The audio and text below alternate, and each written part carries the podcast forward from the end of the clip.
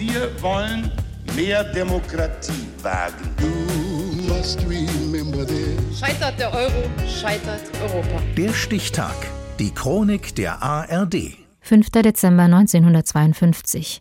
Heute, vor 70 Jahren, begann The Great Smog of London, die Smogkatastrophe in der britischen Hauptstadt. Jens Otto. Am Morgen dieses Dezembertags ist die Luft an der Themse noch klar. Doch schon bald beginnt ein Schleier London zu verdecken und sehr schnell wird es immer schlimmer für die Menschen in der Stadt. Ungefähr um 3 Uhr wurde es trüb. Gegen 4 ging die Sicht praktisch auf Null. Es war ein warmer Nebel, man war völlig eingehüllt darin. Er hat alles bedeckt. Er drang in die Häuser ein und legte sich wie ein grauer Film auf alles. Kein Fog, also Nebel, kommt über die Stadt, sondern Smog, eine Mischung aus Nebel und Rauch. Der britische Rundfunk warnt. Gewöhnlicher Nebel ist harmlos, aber Smog ist zu einem der größten Massenmörder der Moderne geworden. Durch die Erbsensuppe, wie die Londoner den Smog nennen, wird die Stadt beinahe blind, berichtet der Zeitzeuge Brian Commons der BBC.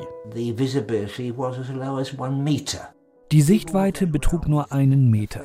Leute liefen mit Fackeln herum, um vor allem Busfahrern zu helfen. Der Chemiker Commons, der später zu einem der Vorreiter beim Erforschen von Luftverschmutzung in Großbritannien wird, erlebt den Smog am eigenen Leib. Er kam überall rein, in dein Zuhause, er kam in die Krankenhäuser, es gab kein Entkommen. Der Smog entsteht durch die Kombination von riesigen Mengen Rauch aus den Schornsteinen der Großstadt und einer besonderen Wetterlage, die dafür sorgt, dass Qualm und Abgase nicht abziehen.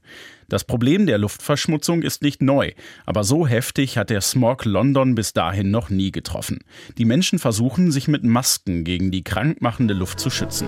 Special filtering bunny masks are the latest weapons devised to combat smog. Für viele kommt jede Hilfe zu spät. Durch den Great Smog, der vier Tage anhält, sterben geschätzt bis zu 12.000 Menschen.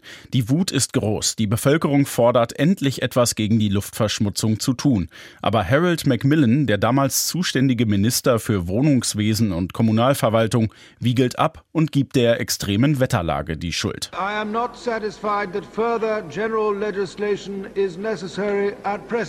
Ich bin nicht überzeugt, dass wir eine weitergehende Gesetzgebung brauchen. Wir tun, was wir können. Außerdem müssen die Herren die enormen wirtschaftlichen Interessen berücksichtigen. Vier Jahre nach der Katastrophe wird dann aber doch der Clean Air Act, sinngemäß das Gesetz zum Reinhalten der Luft, beschlossen. Es schränkt zum Beispiel stark ein, wie viel Kohle Haushalte und Industrie verbrennen dürfen. Und die Londoner Luft bessert sich tatsächlich, auch wenn es etwas dauert.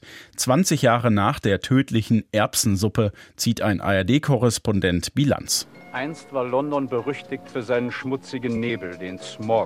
Heute ist das fast schon vergessene Vergangenheit. Die Sonneneinstrahlung ist um 70 Prozent gestiegen, die Bronchialkrankheiten sind spürbar zurückgegangen, restaurierte Häuserfassaden bleiben sauber und seltene Vögel sind in die Londoner Parks zurückgekehrt. Der Great Smog of London, der letzten Endes zu all dem führte, legte tagelang eine der größten Städte der Welt lahm und kostete tausende Menschen das Leben. Er begann heute vor 70 Jahren. Der Stichtag. Die Chronik von ARD und Deutschlandfunk Kultur. Produziert von Radio Bremen.